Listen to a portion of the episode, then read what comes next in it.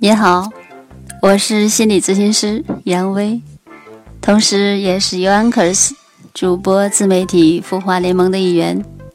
感谢您的关注，很高兴又在周日的夜晚和你一起享受这段时光。从本周开始，开辟这个新的专辑，叫做《家有初中生》，希望。和那些家有初中生的亲们一起分享其中的苦与乐，以及哭笑不得。无论您现在家有初中生，还是曾经家有初中生，还是即将家有初中生，都欢迎您和我分享你们的故事，让我们。一起在故事中成长。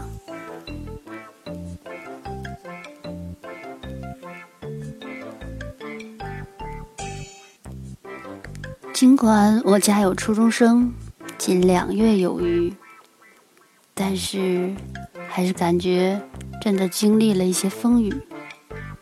暗自庆幸，幸好什么什么七和什么什么七没有碰撞在一起。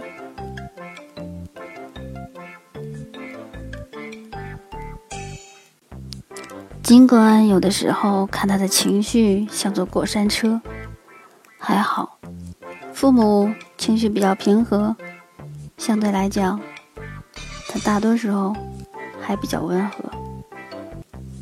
偶尔在百忙之中，还会和你分享他看到了什么，以及他是怎么看的。比如昨天早晨吃早餐的时候。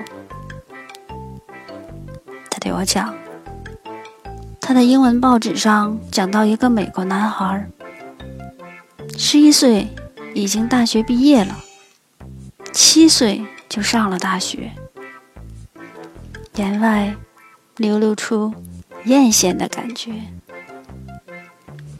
他转过来问我，我是怎么看的？我只淡淡问了他一句。你觉得这个孩子他有童年吗？嗯，听到这话，他似乎很满意。转过去，他又问爸爸的看法。爸爸最主要的意思是说，嗯，按照你自己的节奏来就好。节奏。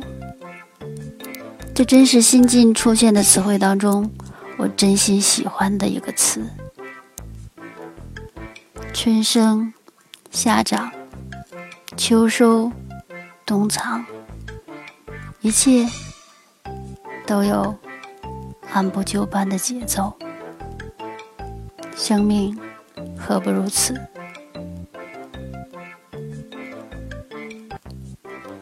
儿时的蹒跚。老实的缓慢，似乎我们都很容易悦纳。那么童年呢？少年呢？青年呢？中年呢？我们是否允许自己按照自己舒服的节奏，不急不徐的行走着？又是否允许？我们的孩子们，在他们感觉舒服的节奏上，不急不徐的行走呢。